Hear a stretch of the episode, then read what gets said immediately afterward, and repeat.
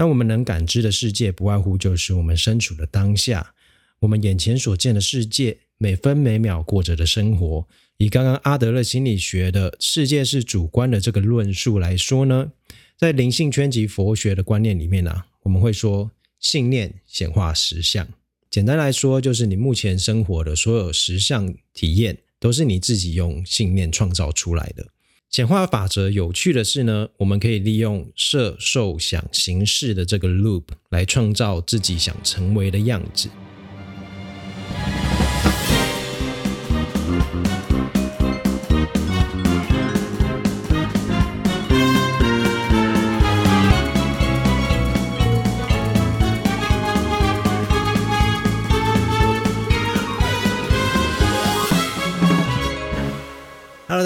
欢迎收听健达小爹，我是小爹，也可以叫我 Davis。我是一名私人教练，也在飞机上打杂，也有一些模特和舞者的经验。这是一个分享与闲聊关于身心灵健康议题与知识的频道。好，那最近台湾在各位在讨论沸沸扬扬的，就是微解封的政策啦。当然，防疫是一点都不能松懈、不能妥协的。但另一方面呢，我们人类。地球的人类社会还是需要经济支持才能存活下去嘛？那有些在接触灵性圈的朋友应该有听说过，在地球以外的世界啊，很多都不需要金钱来作为价值交换的。这个是题外话啦，之后会再找一集来乱聊一下。好，那我们先把话题拉回来。所以在这个解不解封的决策上面呢，政府也很两难的去取一个比较保守、中庸的方法来施行。然而，这个决定权可能下放到民间，还有地方政府，也很难说这可能是一种踢皮球或者是推卸责任做法。但我也不敢推测啦，毕竟网络上各种阴谋论，说实在都是有一个人或者是一群人写的剧本。但这也只是根据他们自己观察到的或一些线索去推论出来的。但实际上是否有真的因果关系，是很难判定的啦，甚至是几乎无从判定。那毕竟这次呢，我们人类对抗的是看不见的敌人，万一不小心染疫，造成的损失会非常的大了。这次绝大多数的地方政府其实都决定不开放内用，当然也有一些是政策急转弯的，应该说微转弯，好像现在加个微，好像听起来比较吵一点点哦。不过从这个现象来看呐，讲直白一点，台湾民众还是比较怕死啦，也就是说，整个民情对于疫情的看法还是比较紧绷一点点啦。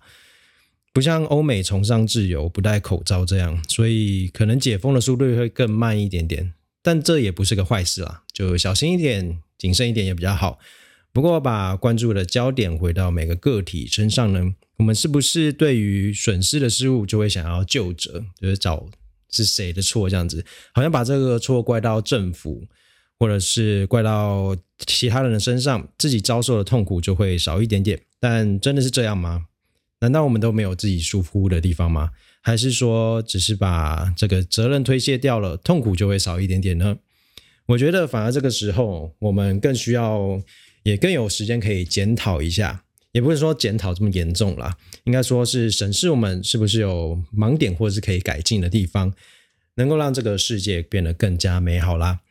关于这次的实事议题呢，我个人想要强调的是，不管有什么意见立场，我们都需要站在对方的角度，或是更整体、更宏观的角度来思考，时常听听各方的意见和想法，就能更全方位的去了解一件事情的原貌以及各方利弊的权衡。最危险的思维啦，就是一昧的选边站。有时候呢，选边站的思维模式会让我们陷入思考的陷阱里面。非黑即白，固执己见，没有办法好好听不同立场的声音，就不能跳脱旧有的框架，做出独立而具创意的思考啦。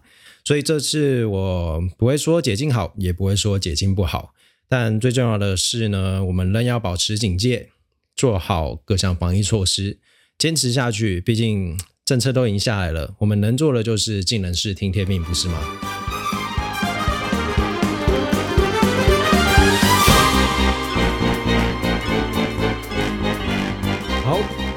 今天要来讲的是很多观众都在敲碗的阿德勒心理学，还有灵性知识。不过，因为这些主题和生活实在太息息相关了，而且可以从很多的面向和主题来切入，还有分享，以及去比较其中的论述了。所以可能我会分很多集来聊，或是跟其他的知识还有时事混合在一起谈。我觉得这样可能会比较有 feel 啦，因为有时候讲理论还蛮无聊的，要结合一些生活中的一些小事情，还有你的经历结合在一起会比较呃可以了解。那这次就来讲一下阿德勒心理学里面的一个观念，是世界就是主观的这件事情吧。啊，我们跟每个人呢都生活在自己的生活圈中。严格来说啦，你的生活圈就是你能接触和了解的世界了。在遥不可及还有不可知的范围呢，基本上都离我们很远，不是算我们的世界。那我们能感知的世界，不外乎就是我们身处的当下，我们眼前所见的世界。每分每秒过着的生活，所以啊，我们每个人其实都生活在一个主观世界中，用自己的观点、看法还有信念来解释这个世界。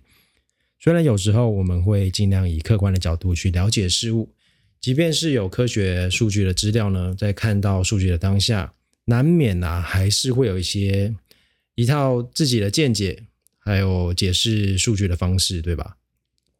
不然怎么会有这么多人看到？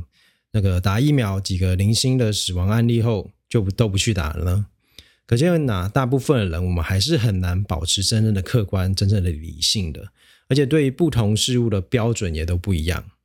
这也能部分的解释啊，为什么我们喜欢旅游、出国游学，喜欢与人连结社交？诶，这个说到连人与人连接，现在都会觉得怪怪的哦。好了，那甚至是玩游戏啊，让自己沉浸到另外一个世界，就是因为我们想要去体验生命更多不同的可能性，去亲身经历过那些别人与我们说过的有趣经验。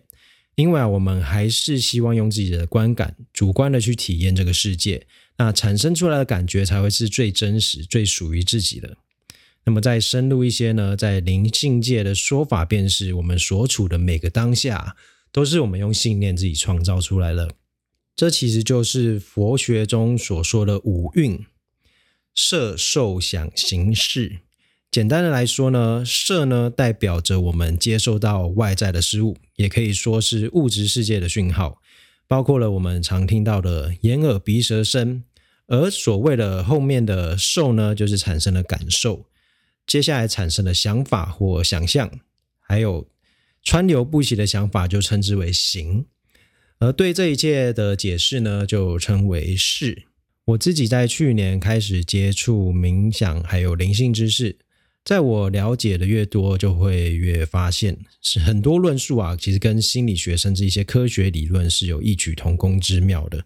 相信有在看老高与小莫 YouTube 的观众呢，也会有类似的感觉。科学和神学的路线一直越来越靠近。以刚刚阿德勒心理学的世界是主观的这个论述来说呢，在灵性圈及佛学的观念里面呢，我们会说信念显化实相。白话的说，就是你看待事物的方法就能反映出你是什么样的人，以及你最近的状态。举例来说，有位叫小明的，在国中时有告白失败的经验。先不管他长大后是否还是个单身狗。但也许就会有两种对于过去的解释啦。一个是我因为小时候就告白失败，所以我不敢再主动出击，怕再次经历告白失败的痛苦。另一个则是因为我有告白失败的经验，所以能在失败中学习到成功的经验，接下来和喜欢的人告白就能避免掉这些错误。所以啊，有时候一个转念啊，就能让人生大不同。我们对于世界的看法也会很不一样，所以说，我们每个人的世界都是主观的，这一点也不为过哦。那么，相同的道理也可以套用到灵性圈中的信念显化实相。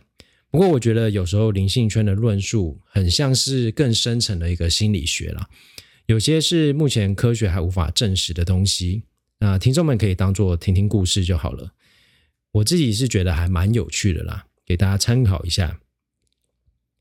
我觉得信念显化实相的说法又有更深层的含义了，包含整个形而上的宇宙运行法则。简单来说，就是你目前生活的所有实相体验，都是你自己用信念创造出来的。可以把刚刚讲的色受想行识，想成一个 loop，简单说就是一个回圈的概念啦。其中的受呢，感受就是推动整个 loop 的动力。对所有的事物和想法的解释，是一个不可或缺的关键。这边有讲到受跟事哦，这两个东西还蛮重要的，因为这个解释呢，可以让它整个 loop 建立起来。宇宙会用你的解释，在创造下次类似的体验给我们。这部分目前是无法用科学证明的啦，但我们可以把自己的生活拉长来看，我们是不是在日常生活中很常遇到相同或类似的事情呢？比如说，常中奖的人就会很很常中奖，很衰小的人就一直会很衰小。也许这是跟这个法则有很大的关系呢。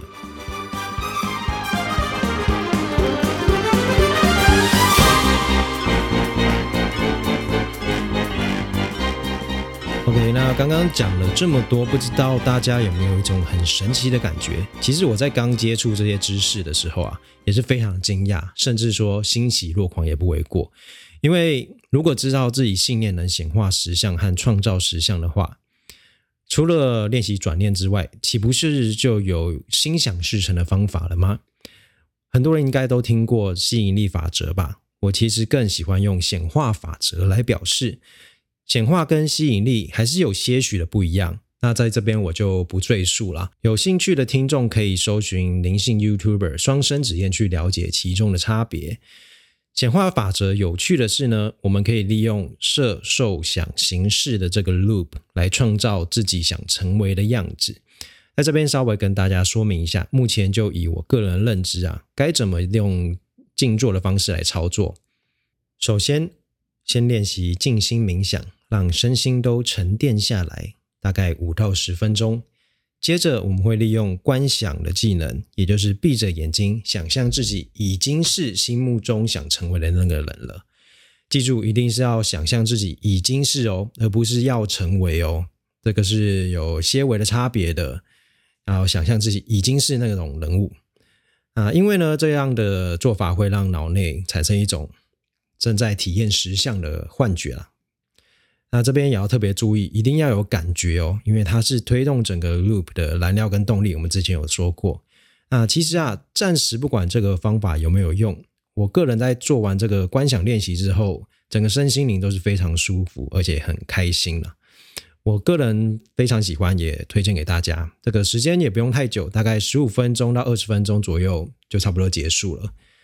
不过，在观想之前呢，一定要经历过把各种川流不息的想法先放下来的静心冥想阶段，才不会有一直被现在的想法带着走的这种经验。